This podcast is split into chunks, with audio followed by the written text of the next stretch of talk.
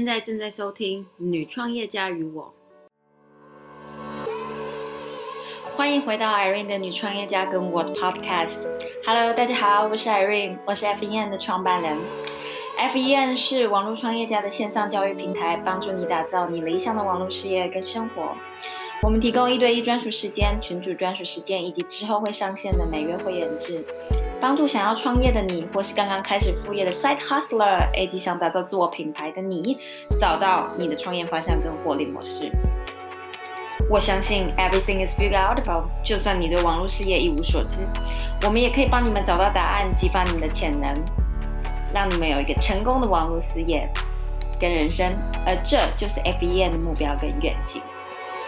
首先，在进入内楼之前，如果有听众还不知道我的故事背景，我二零一零年离开台湾到欧洲求学，在德国跟法国念商学院，回到德国柏林，在科技新创公司工作，从实习生正职到成为总监。二零一三年，我开始在部落格以及各大媒体《女人迷》、《换日线》、《天下杂志》以及酷青，写下我的欧洲生活跟自我成长，以及创业相关的内容。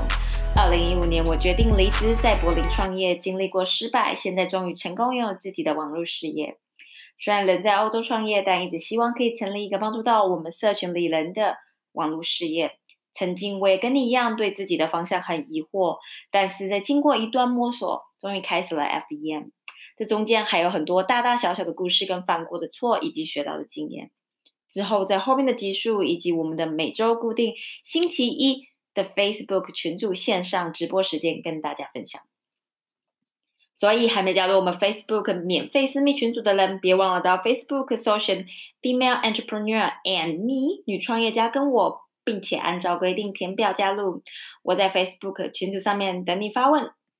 Hello，Sally，欢迎来到女创业家与我，可以跟听众自我介绍一下，告诉他们一下你的故事、你的背景。Hello，大家好，我的名字叫 Sally，我目前呢是两个小孩、两个孩子的妈妈，然后跟一家代理商、台湾代理商公司的老板兼打杂小妹，因为所有事情都大大小小都自己来这样子。目前是艺人公司，可以可以这么严格这么说，艺人公司，但是有时候就是我的老公也会帮我一些忙这样子。今天很开心可以。透过 Irene，然后然后来这边跟大家分享我的小故事。有趣的是，因为她现在她是我的学妹，然后她现在经营这个平台，我觉得很有意义。啊，刚好她从德国回来台湾，我觉得是一个很难得的机会，所以我就是不辞千里，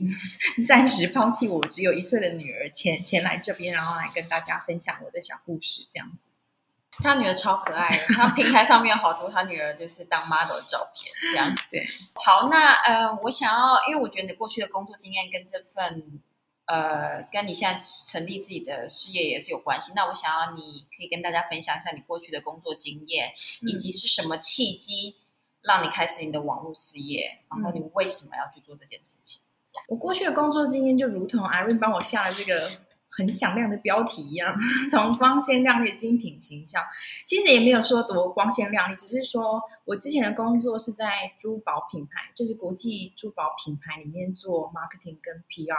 那这份工作对大家来讲，就会比较直觉性的想说，哦，好像是很光鲜亮丽，都可以接触到一些呃明星啊，或者是一些很昂贵的珠宝啊等等的，看起来好像是一个真的是光鲜亮丽的工作行业，但是。但是其实它也是有很多辛苦在里面。那这份工作打从我研究所毕业一直工作到最后总总共是六年的时间。那这六年时间涵盖了我结婚，然后跟生了第一个小孩之后，觉得嗯想要，毕竟我是巨蟹座的，不晓得有没有人跟我一样，因为巨蟹座原因，所以会想要再多花一点时间在家庭上。然后，所以我就决定在第六年左右的时候。我已经留停过一次了，然后后来我觉得还是在需要多一点时间陪伴我的第一个孩子，所以我就提出离职，然后专心的回家带孩子。然后为什么会有这个契机来做这一份行业？原因是因为以前在工作上你已经习惯了，就是非常忙碌、非常快速的生活，然后什么事情都讲求效率，然后都是有 plan 在做，所以一旦当你突然停下来，每天在照顾孩子大眼瞪小眼的时候，我很快的前两个礼拜会觉得说，天哪，我好久没有就是好好的放松这样子在过生活。但两个礼拜过后，就发现自己好像快要与社会脱节啊，然后什么都不是啊，就开始变得很担心自己就是失去了什么生活技能等等之类，好像就是会担心自己跟不上这个社会的步伐。我觉得可能是因为上一份工作就是很很很快速的一个工作速度，所以当你一旦 slow 下来的时候，你就会觉得自己不可以不可以不可以这样子。好像什么事情都停下来，然后什么事情都没来做，然后只剩下煮副食品跟喂奶，然后睡觉陪睡觉这样。所以，所以后来离开之后呢，我就嗯边找工作之余，其实大概在大概在我小孩差不多两岁还是一岁，我也忘记了，大概一两岁左右的时候，我就想说，还是我就边看工作。然后边看看有没有什么机会。那后来就刚好一个遇到一个前同事，他的妹夫跟妹妹他们在澳洲从事这个贸易相关的工作，然后他们希望找一个嗯有品牌相有品牌行销的工作经验的人，但是这个 loading 不要太重，因为他们也不想要在台湾再用一个公司，他想要有一个就是类似像 Facebook 小编这样子比较呃弹性工作时间弹性的工作。的人可以来帮他们做，他们现在他们当时在代理的那个品牌，嗯，所以我们就很快就都在一起，就是我们不要规定彼此的一个工作时间，因为平常我要带孩子，那可是我还是可以保有我呃可能之前留下来的一些工作经验，我可以写一些文案，然后可以做一些 Facebook 的开一些开一个粉砖，然后经营一些粉丝等等的这一类的来操作，然后所以说很快我们就一拍即合，然后就谈定啊。嗯，那我们就来把这个品牌，就是我刚刚提到的，它这个品品牌其实是澳洲的一个儿童牙膏品牌，然后我们就火速的就帮他家里这个粉丝专业，然后就开始慢慢的做很多活动内容。那一没多久，我就想到，其实我可以利用我上一份工作的一个人脉，就帮他 approach 了一些一些艺人们。因为他的产品属性是儿童牙膏，所以我就发现当时有很多艺艺人明星们，他们刚生小孩，然后他们这个年纪的小孩也刚好是符合这个产品的 TA，所以我就决定他们可以 seeding 一些商品给这些艺人们。那刚好这些艺人他们也很愿意剖一些他们的生活的一些常态在他们的社交平台上，比如说像 Facebook 跟 IG，所以很快的我们丢了大概五六组的产品出去。回收很好，大概就有收到五五折左右的 po 文回来。那这个东西是 PR 合作是没有费用的，所以如果以这样子来看的话，是一个很好的投资报酬。那也因为也因为这样子的 feedback，然后就吸引到了我现在在经营的这个品牌的注意。因为当时这个品牌在澳洲也算是，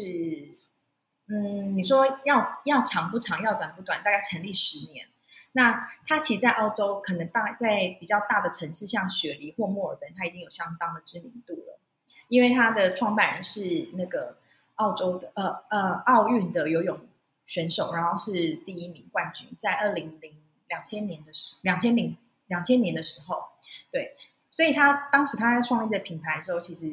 如果有在关注这些这个人的时候的话，他其实很快的他们就知道呃有在创立这个品牌，然后本身就是一个公众人物。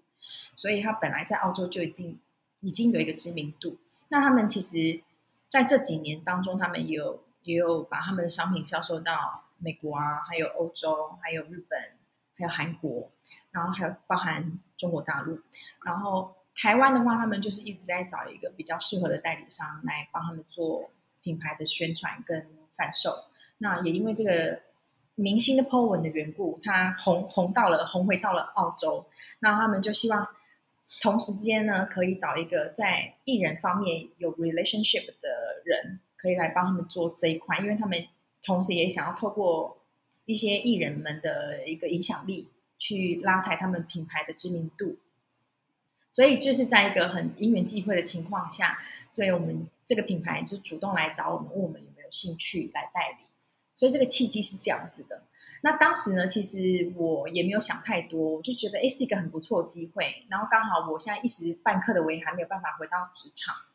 那再加上其实创业创业这个想法一直在我工作后期的时候，一直有在心里有在想着，我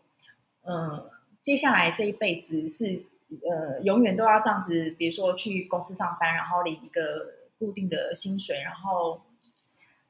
你可能。不知道，我担心自己会会有所遗憾，所以我其实，在后工作后半期，我曾经都一直在，常常都一直在想，说我是不是有什么机会可以去，呃，做一做一点什么事情，做一点不一样的事情，比如说创业，或者是，可是其实，在那时候根本也没有想说以后要当代理商还是什么的，在当时还没有结婚生小孩的那个时候的我，也也会觉得说代理商离我很远，我根本就是对这一块一窍不通。等等等等的，所以我觉得很多事情都是到你走到了一个阶段，然后你可能你之前累积的人脉，跟你之前累积的工作经验，然后慢慢慢慢的水到渠成，然后当你所有的东西都都在一起的时候，它这个机会就来了。所以我觉得在这边要跟大家分享一件事情，就是不管你现在在这个职位上做的工作是有多么的渺小，多么的繁繁繁重。你不要去小看做的每一件小事情，因为我觉得这些小事情可能就是都是以后你遇到机会的一个一个一个点，它可以帮助你从一个点跳到一个面，或者是从这个面再跳到更高的地方。对，就好比我刚刚提到的，比如说我为什么会有艺会有呃管道去接触到艺人，那其实我不是跟也不我也不是跟这些艺人朋友很熟，只是说有经纪人的这个联络方式。但是我跟经纪人也不熟，只是说因为这份工作，我有机会可以去拿到这些 content。可是除摒除掉艺人这一块，我还有很多其他的，比如说一些厂商，那是都是以前做 marketing 你会接触到的。那你可能可能小知道印刷产业，或者是小知道大图书出产业，或者是一些呃媒体公司、广告公司等等这些，这些你可能以前都可以好好的去建立关系的。你不不知道未来哪一天你会需要到他们的帮忙，所以我觉得从很小的地方，从你现在当下的工作，就是你去注意到每一个细节，你就会这些东西都是帮助你以后以后在创业上会会帮助到你的事情。不好意思，我讲的有点结巴，但是我的意思就是 你可以懂，对不对？对 啊，然后所以说就是后来有了这个机会，我们就代理到这个品牌。然后那时候其实我在研。研究这个品牌，因为他们其实也是很开放性的，大概给我们看，给我们试用一下他们的商品，然后看了一下他们的产品线，我觉得是一个不错的，很好，应该不是不错，应该是说是一个很好的机会。因为第一个，如果我对我来讲，因为我已经做品牌做了六年了，像一般来讲，我们常听到澳洲代购啊等等的，你可能一一个人，你可能一下子你会带了很多有的没有的东西进来，有可能有包含食食品啊，或者是。衣衣物啊，或者是比如说现在澳洲夯什么，那你就带带什么。那我就觉得有点太多了。但刚好这个品牌，他希望我们可以很专注的来帮，就是做一个做这个品牌的声量。那我觉得也刚好符合我心目中想要做的方向，所以我们也很快就决定好，那我们就再另外开间，另外开一间公司来代理这个品牌。所以我们现在就是很 purely 的，就是在。做这个品牌在台湾，刚刚好，他已经回答到我现在下面想要带出的问题，就是 他是怎么选择哪一个品牌来代理，或是什么样的产品来代理？毕竟现在有这么多的国外品牌。嗯，今天我制作这一集的原因，是因为我其实听过很多人，他们开始创业，第一个想要做的。尤其是女生，第一个想要做的都是代理品牌，就是他们可能在国外啊用过一些很不错的什么产品，那他们想要代理进台湾这样。那所以这是为什么我今天选择邀请 Sally 来我们节目，然后来谈谈一下她嗯代理品牌的经验跟自己打造电商的经验这样子。嗯，我一方面也要跟大家提醒一下，嗯，Sally 本身是个妈妈，那她可能觉得在选择产品呃呃的过程中，她可以跟 Milk and Co 做。最强的连接，身为母亲，她可以希望可以提供给小孩一个更无害、更环保的产品。那我觉得这就是一个很好的故事。不管你现在是在打造自己的呃哪一方面，是个人的，或者是电商，或者是你的产品服务，你希望能够做一个品牌，这都是一个很讲故事，都是一个很重要的一个环节。对，再来我们下一个问题，就是他过去有跟我聊到他的代理的模式，那我想要。请他跟大家分享他他是怎么谈下他的代理，那呃有哪些点要注意？嗯，延续刚刚提到的话题啊，我真的是相当幸运，就是说我现在遇到的这个代理机会是。是不是说自己主动去 approach 的？等于说是我是有点被动的状态下，然后迎接到了这个这么好的机会。那所以说，在选择上我就没有等于说我跨过了很多人的第一个阶段，就是在选择到底要代理哪个品牌。那刚好现在找上门的这个品牌，我看了一下这个产品线，我觉得也很棒，因为它涵盖了男士、还有女士、还有婴幼儿的商品。那刚刚有提 Irene 有提到，它是也是。它因为全程都是所有的所有东西都是来自澳洲生产，那也都是诉求环保的瓶身，嗯，天然有机的概念等等的，我觉得也很也很适合来做一个品牌，你要做 branding 的一个点，就是它是一个很一个很好做 promotion 的，然后还有它的官网的设计啊，还有它寄来的给我们的 sample，我们试用过后的感觉，我们觉得它是一个很有潜力的商品。那最重要最重要，我觉得也是大家最在意的点，就是它的价格。价格也是一个很平易近人的价格，因为在我们后来在台湾定调的台币售价里面，没有任何一个产品是超过一千块的。对我们希望可以带给大家的产品是它是很优质的，全部都澳洲制造，然后都是诉求百分之九十五天然的，但是它的价格又不是说高昂的，让你觉得有点难去 reach 到，但是又不是说。又不会让你觉得说好像就是一两百块太便宜了，因为它着实还是有它的成本在。因为像我们每次进货到现在都还是使用空运的方式，因为它天然有机的材呃的原料，我们希望就是说它在运送过来当中走海运的话，会怕会有一些气温上的变化，会影响到它们的品质。所以像这样子层层的嗯成本叠上来的话，但是我们还是定出了一个我们觉得。相对来讲，在相对台湾来讲是一个很经济优惠的价格，所以综合这几点，我觉得，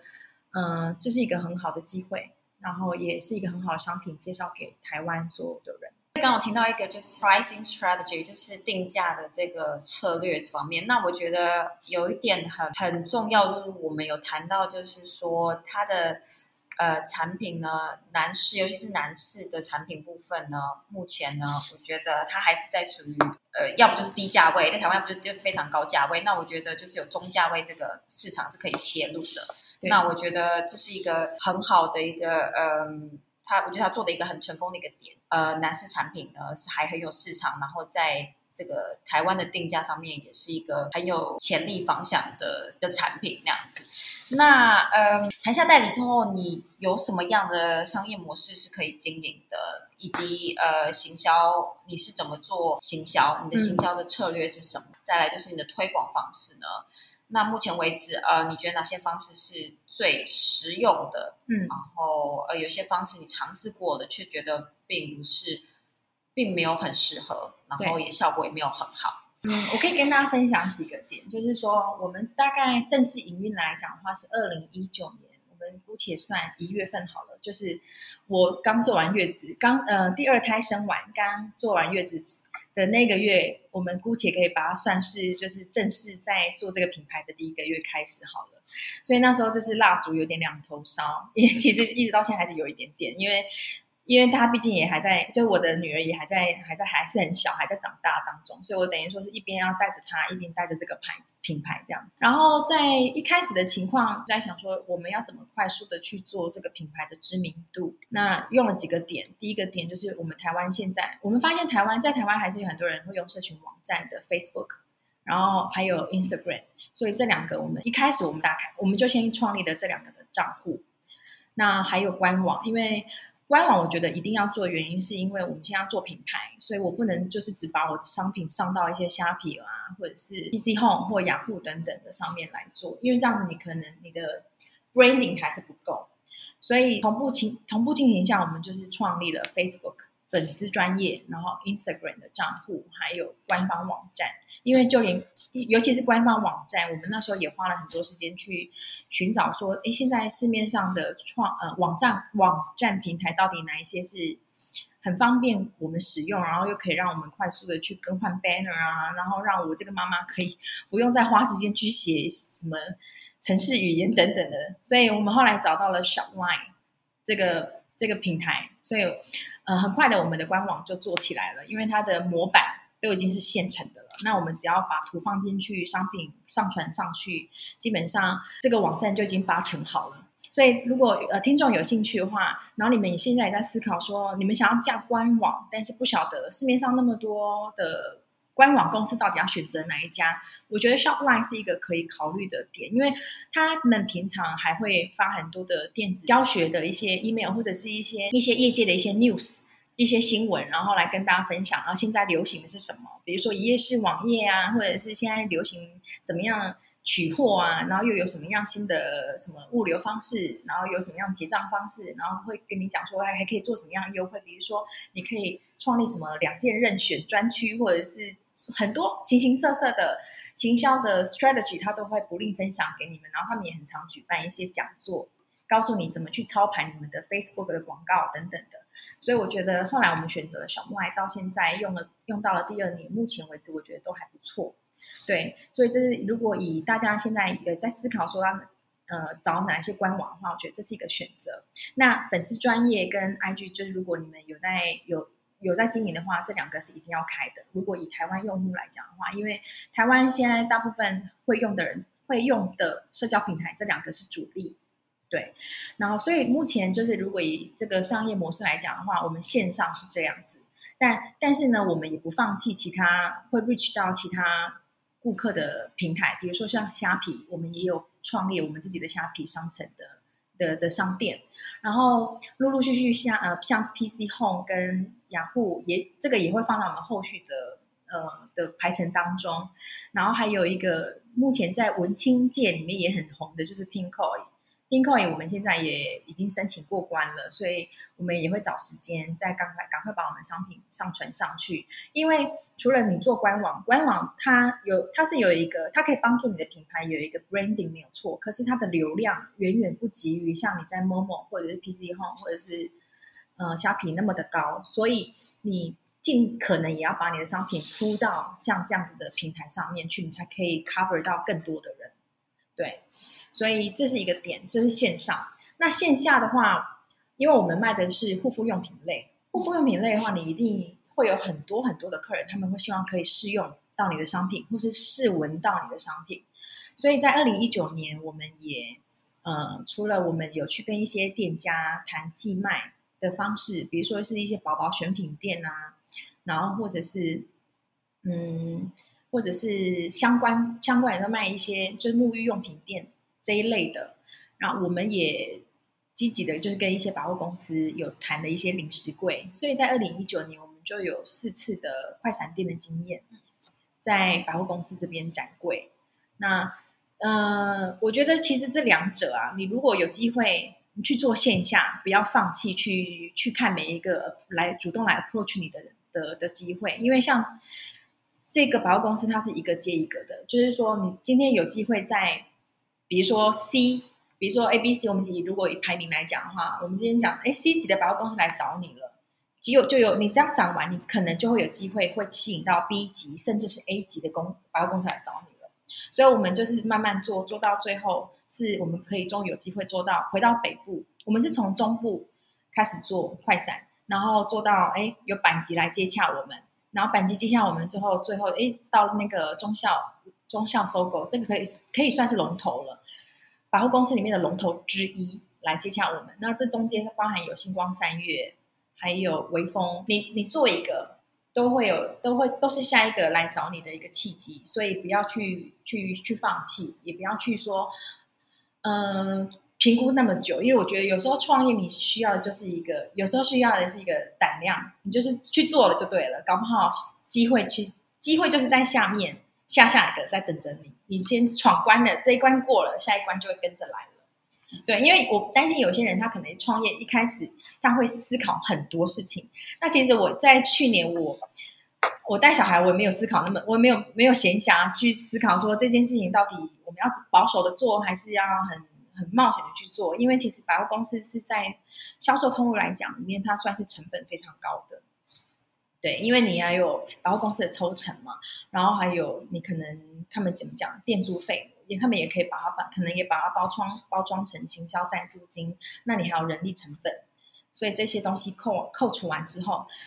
呃，其实你的成本基，那你的利你的利润其实是所剩无余的。你可能真的，你真的是只能把你去百货公司的这些展柜经验当做是一个做知名度的想法，然后。所以这中间就是包含了线上线下，我觉得有机会的话就尽量把它 combine 在一起做。我们目前营营运到现在的一个状刚刚 Sally 前讲到的那个打造品牌，然后要做网站这件事情，我也想要提供给我们听众，因为我其实有很多我们女创业教育我跟我们 FEN 社群朋友们，他们常常会都只有我问他们说他们有没有什么网站或者什么，嗯，可以让我看一下。那当我在做一些 discovery code 的时候，他们通常都只有成立 Facebook 的。页面或是 IG 页面，那这些平台很好，因为他们有很多人在上面。但是问题是，你还是要有自己的官网网站，因为你还是，然后我也是强调，就是都要成立电子信，最好最实用的销售方式还是电子信跟网站，就是因为这些平台的人你是没有跟人家借，Facebook 你跟人家借，IG 你也是跟人家借。然后呃，这些你用别人的平台很好，都是要带流量回到你本身的网站才是重点。因为今天 I G 跟 Facebook 他们演算法一个改变，他就把你屏蔽掉，那你就不需要下广告。所以嗯，就是我很强调大家，就是很多人不想要去碰触网站，因为觉得网站很难做。那但是因为现在真的有很多网站的平台很好，国外有 Shopify。对，然后台湾有 Shopify，那或者是你没有要做 e-commerce 相关的，那你可以选择 Squarespace、Wix，非常多的选择，那真的都不难。嗯，所以不要因为就是听到要做网站就是却步或放弃啊。最后这些平这些其他平台的流量都是要带回你自己的网站，这才是人家抢走的真正的那个才是你自己生出来的孩子。我可以分享，因为我那时候找做功课，在找这几这这几个平台的话，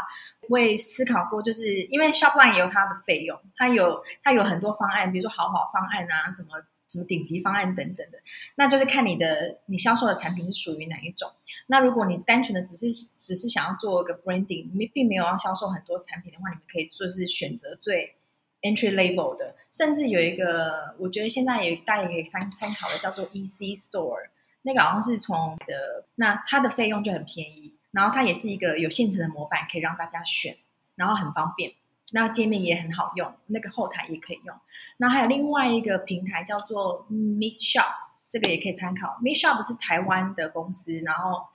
他们的他们也是正在崛起当中，然后我觉得他们的平呃界面也很好用，然后后台的那个操作也还可以。所以这几个，我觉得大家都可以去研究一下。如果真的有兴趣的话，也可以加入一些相关粉丝的社团啊，会有很多人提供给你们建议。像电子，比如说你们就可以在粉砖上面打“电子商务”这四个字关键字，也许就会跑出很多社团，那你们就可以去申请加入，然后去看大家怎么讨论，然后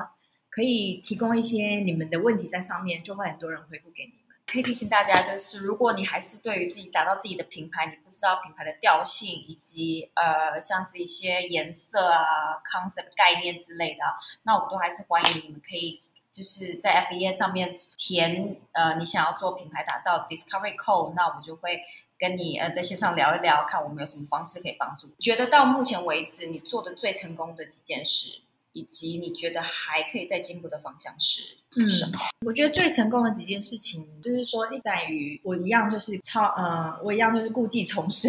使用了明星艺人这一块，再去做我第二这个第二个品牌的 brand awareness。所以就是一样如法炮制的，我把呃 m u g a n Co 的相关产品 seeding 给了一些明星艺人们，这样子。也很 lucky 的，就是他们也都有帮我们 po 文，所以其实有了几则，这这几个人，他们可能只可能只是 po 了一两则，但是这对我们来讲是观感是很好的。所以说，当然我觉得不也不见得每一个人都有机会可以去请到明星帮你去 po 文。不过我觉得大家还是可以去思考说，也许摒除明星艺人之外，现在也有很多网红、KOL 等等的这个部分，是你可能可以。呃，需要花花花费一些费用，去打造，去去请他们呃，比如说邀稿，然后请他们试用。当然，这会有一定的费用产生。这个目部分也是我目前也也还在观望的，因为，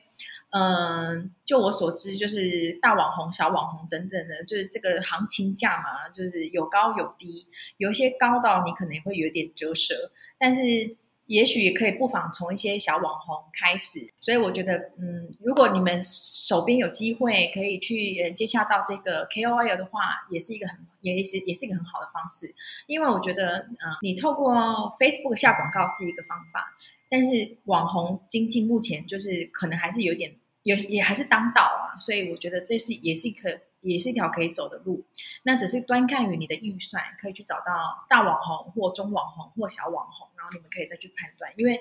这个这些这些网红带回来的经济效益是很及时的，而且它是可以，它是可以呃发酵一段时间的。那我觉得最辛苦的就是你可能自己呃，你可能还是要透过 Facebook 下一些广告，然后去把 Facebook 广告上面的流量给带进来。但刚刚 Aaron 有提到，因为现在它的演算法一直改变。所以你可能以前你可能下一千块，你就可以得到很好很好的 feedback，但现在可能一千块可能就像丢到海海水里面一样。所以这个部分就是也是要考量进来啦。就是你嗯，Facebook Facebook 广告也是我一个很头痛的地方。我一开始我也有自己投了几折，但是我后来发现我真的没有时间去好好研究它的演算法跟它的一些 CPC 啊，或者是这些到底要怎么看。比如说这个几点几，这个数据到底是好还是不好？在这个金额的情况下，它所带进来的流量，这个到底是属于高还是属于低？我们无从比较。所以我后来，呃，几经判断之下，就刚好也有几家网络公司、行销公司找上门来。那聊过之后，我后来决定请网络公司的人帮我操盘。那我这边分享给大家，给大家创业的另外一个点就是说。呃，因为我们开公司的话，我们每两个月都要报营业税。这个我刚刚有跟 Irene 私底下讨论过。在报税的过程当中，我们台湾目前 Facebook 它还没有办法开发票给我们，所以如果你们有投投 Facebook 广告的话，你可能拿不到所谓的正式的发票，那可能就会导致你这边有花费，可是你却不能报税。所以我后来选择的选择了网络营销公司帮我操盘，另外一个主要原因是因为他们可以开发票给我。那所以这个部分是我觉得大家也可以考虑的，因为一来有专业的人员，他可以帮你去下广告跟操盘每一天的广告流量到底好或不好，然后他可以去做及时的调整，可以帮助你省掉很多时间。因为术业有专攻，这个我不可能每我们我们每一个人不可能每一样东西都 cover 的很好。你做好电商是真的是需要不只是一个人的努力，但是一开始如果真的是只有一个人的时候，不妨可以从一些。这种外包的方式开始请人家帮你做，那是用 case by case 的方式去付费，尽量找一些可以让自己很弹性的方式，然后让自己在比较游刃有余方下方式之下，既可以兼顾你的预算，然后又可以创造你的流量。然后又可以增加你品牌值，这是一个方法。所以刚刚我们提到的就是行销公司嘛，所以就是不然你可能还是需要有一些专业的人来帮你操手。这是目前我觉得我们经营到现在二零一九年来看的话，有一些明星朋友帮我们加持。所以在我比如说以我自己的朋友圈来讲的话，他们就觉得，哎，你现在在做这个事业好像还不错哦，因为有一些也有一些明显 po 文，然后再加上它是有一个嗯。进口的感觉，我觉得这对台湾人人来讲的话，就是，嗯，你从澳洲进口，好像大家普遍都会冠上一个哦，它是比较天然的，好像是比较好的。我觉得这这个印象，既定印象是有的，这个可能也是会有加分。但如果你们是自己个人创业的品牌啊，我觉得也可以尽量把你的一些巧思放进来，去 highlight 这个，比如说你是手工制作的，或者是你自己创意发想的这一些点。都可以把它转换成是你品牌一个吸引的点，要尽量去抓住你，比如说你现在创创造这个品牌，你大概要找出它吸引人的点，然后作为你的前三名，前三名，然后你去打你这个品牌的诉求，品牌诉求要先出来。然后接下来，如果我们以二零二零年方向来看的话，我觉得可以跟大家分享是像刚刚我提到的快闪店，百货公司快闪店，其实这样经营下来啊，它是没有赚钱的，我可以跟大家就是坦白分享。可是你说赔钱，也不是说赔的很夸张，不是说就 让你就是，我觉得勉强来讲的话，可以把它像想成打平吧。如果说有一些损失的部分，你可以把姑且把可以把它想成是行销的广告花费，着实是有帮我们打到很好的质，帮我们打到广告。他打到广告族群是很多人他是不会上 Facebook 的或 IG 的，因为像我们的商品有女性的或宝宝的那有宝宝的这这些妈妈们，她不一定会滑到我们的 Facebook 或滑到我们下的广告的这个些，但是她就会去逛这个百货公司，那她就是对我们来讲就是 new customer，这就这是一个很潜力的顾客。那通常我们也也可以透过这样机会去收收集到他们的。他们的 email 或者他们的资料，那回头我们可以再去做我们的 EDM。EDM 做完之后，你发出给这些 email list 之后，你可以再把他们 drive 回到你的官方网站，这样子就是一个很正向的循环了。对。那二零二零年，我觉得悲伤二零一九年这样的回顾啊，我觉得回过头来，我觉得我们还是要继续去做我们的品牌知名度。我的想法是，希望每个月，接下来每个月我们至少。哦，还是可以再发发新闻稿给相关的一些美妆的媒体朋友们，去让他们有机会可以帮我们发稿。因为在二零一九年，我我先暂时把媒体这一块放在比较后面。二零一九年我就只有发过一次新闻稿，今年我希望可以尽量就是透过，比如说像这些媒体、美妆媒体等等的，再多有多一些曝光。那我觉得，我希望这样子的做，就是等于说，我可能在家写新闻稿、发新闻稿，可以大概希望可以大方向降低降低我在做百货公司，就是我要耗费这么多人力所打造出来的一个 brand awareness。就是说，如果我如果我今天可以用发稿的方式，比较轻松的方式，就可以得到跟我在百货公司做快闪店一样的效果的话，我会先 prefer 回来做新闻稿发稿，因为我觉得这也是一个。目前啊，就是我调和一下我生活的状况，因为我现在还有小孩嘛，等等的。因为像二零一九年这样子快闪店等等的话，带小孩其实是有一点手忙脚乱的。其实，那 所以我觉得现在就是调整回来，也一样就是继续做官方网站，然后然后一样就是把我们的品牌铺入到更多的通路上面，不管是线上的，像我刚刚提到 PC 后那些，线下的包含一些销售据点。像是 Costco 是一个 Costco 的线上的线上的购物平台，然后或者是一些嗯地区性的的那一个地区性的那个销售据点，比如说像婴儿用品店的有什么？台北可能比较安琪儿啊、Kodomo 啊，或者是一些宝宝选品店，然后还有一些比较特别的一些女性商品的选品店，那也有一些坐落就是比较 unique 的男性的商品选品店，那些我们都会去接洽。就尽量就是透过这样的方式，再进行，再再进到我们二零二零年的下一步计划。你刚刚讲了这么多不同的行销的方式，然后我忽然想到一个 idea 可以提供给你，就是你没有提到，就是你的男女的呃不是婴幼儿，但是你的男男士跟女士的那个保养品，你可以提供给那种啊 fitness 对。跟尤尤其是那种 boutique fitness 那种，然后瑜伽，对，就是那种教室或者是健身房，因为台北现在也开了很多那种 boutique fitness，所以就比较 high end 一点的那种。我觉得那种提供给他们做合作也是一个很，因为他们真的就会很照顾自己的那个外表啊什么之类的，觉得是一个很好的业合作。对，然后那你有提到新闻稿这件事情，所以你二零一九年发的这个新闻稿，你是怎么你是怎么成功的发到呢？有没有什么 tip？因为应该有些人就是想要发新闻稿，可是他们也不太知道要怎么去去 approach 这些呃媒体。一方面是因为我这上一份工作的经验，因为我刚刚提到，就上一份工作的经验是 marketing 跟 PR，所以我等于说我可能就是有相关的朋友们，他们可能现在还要在 PR 圈里面，所以我可能可以请他们帮忙。可是我觉得，如果你们也想要发新闻稿的话，其实。其实你们第一第一次的新闻稿，不妨就是可以准备一笔预算，请公关公司帮你们做这件事情。因为自己来的话，你根本没有那么多的媒体名单，这是这是你就很明显，就是你现阶段缺乏的。这也是我当时缺乏的，因为我。就算我当我当时离职的时候，其实就算我把名单 带走了，对我现在这个房这个事业也没有注意，因为我那时候名单都是珠宝相关类的，对，所以我的第一次我就是一样，透过透过公关公司帮我发稿。那帮我发稿的过程当中，我大概就可以知道说，哦哦，原来现在现在就是比如说在台面上比较红的，比较嗯，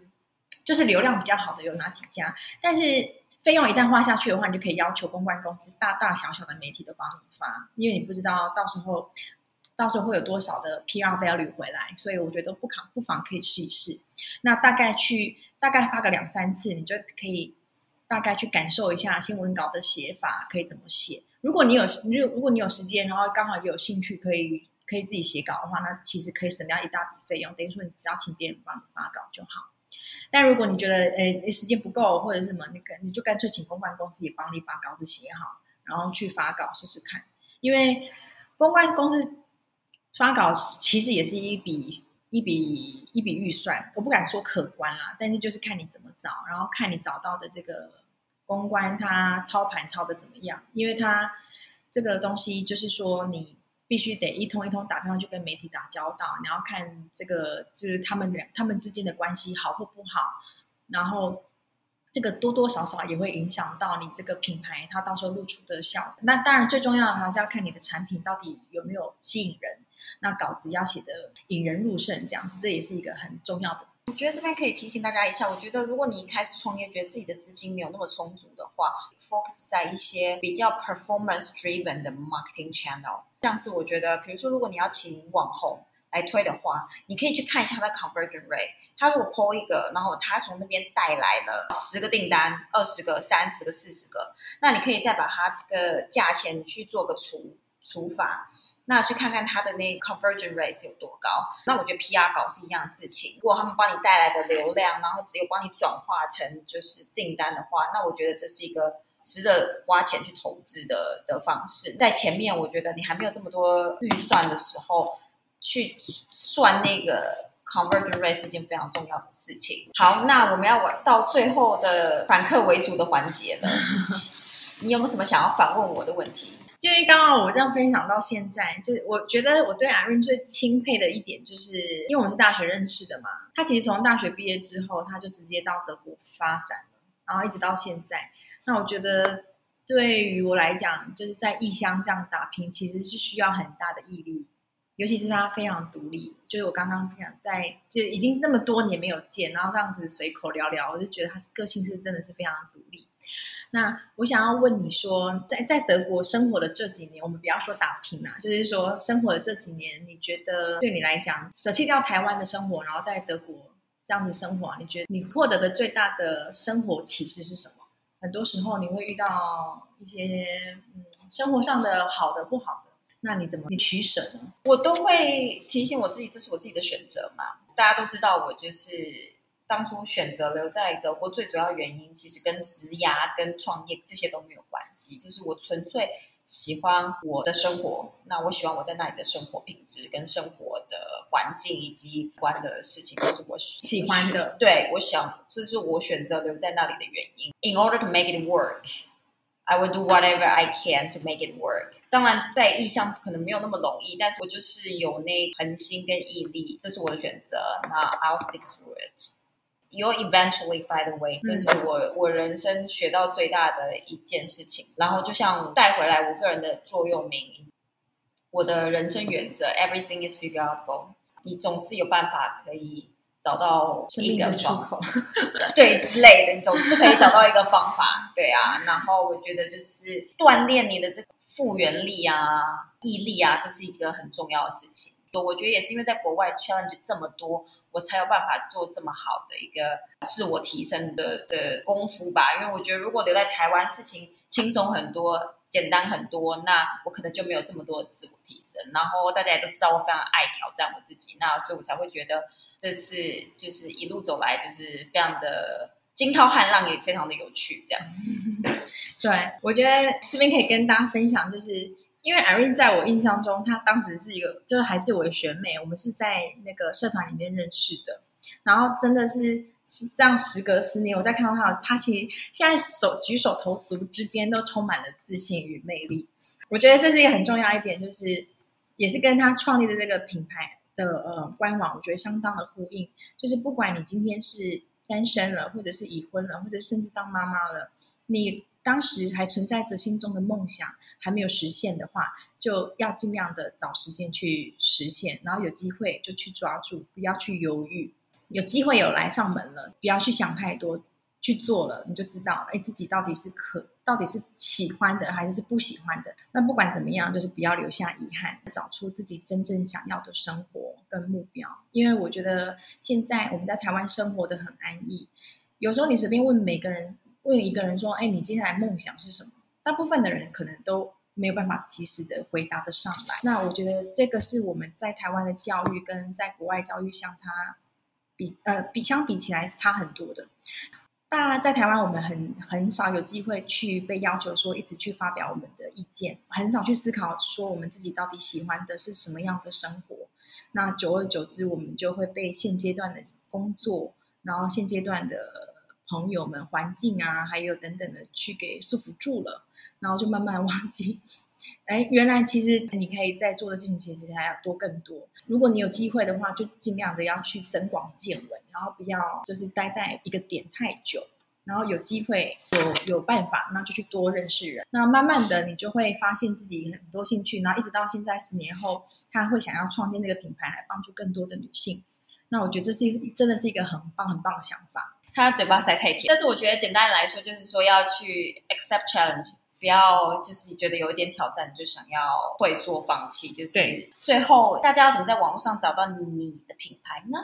啊，我们品牌的话，其实品牌名称非常好记，它的名字叫 Milk and Co，就是那个牛奶的英文，and Co 就是 company 的那个缩写。那 Milk and Co 就是这个创办人，他的名字叫 Michael Clean，Clean 的反写。这也是当时他创造品牌名字的一个 idea，就是把他名字反写过来。那牛奶呢？它同时也象征着天然纯净的感觉，那也代表这个品牌它的主要诉求。如果你们想要知道我们品牌的话，欢迎只要打 triple tree，就是 triple w 对，三个 w 打 milk and co。tw.com 就可以找到我们，那甚至你也可以在 Facebook 上打 Milk and Co 空一格台湾就可以找到我们。如果有兴趣的话，就可以来我们的官网逛逛。那我们的商品其实不多，可是呢都诉求简单有效，然后包含男士、女士跟婴幼儿都是非常天然有机，然后很优质的，推荐给大家。好，今天谢谢 Sally 来到我们的节目。嗯，好，那我们就说拜拜喽，大家再见，拜拜，拜拜。我觉得今天我在跟 Sally 聊天的过程中学到最多的就是，就是她成为妈妈之后，她还是没有限制自己，然后愿意去创业。那我觉得这这也是很需要勇气。那我希望也鼓励，因为我其实有收到一些听众读者，他们是妈妈或者是单亲妈妈，那他们就会开始设限很多。那所以我希望你们这篇今。今天这集能够鼓励到你们，不要限制自己，因为母亲的身份而限制自己，你还是可以打造一个新的人生。今天的节目大家有学到什么吗？我也很欢迎您留言或是写信跟我分享。最后，在我们结束我们今天的节目之前，我还是要跟大家提醒一下。我们的 From Level to Lunch 现在重新开始开放申请。我们这次的一对一时间只会接受三个学生，而报名时间也会只开放到三月十五号。因为我之后想要专心在会员制的课程准备上面，所以就不会再接受一对一的学生。想要提醒你的是，From Level to Lunch 是希望能够帮你在三个月从无到有的打造产品或服务，并且把它推上市。与其打造品牌，不如帮你准备一个 offer，让你可以 launch。这就是为什么我推出 From Little to Launch 这个一对一的时间。那今天我们节目就到这里为止，我们下周见。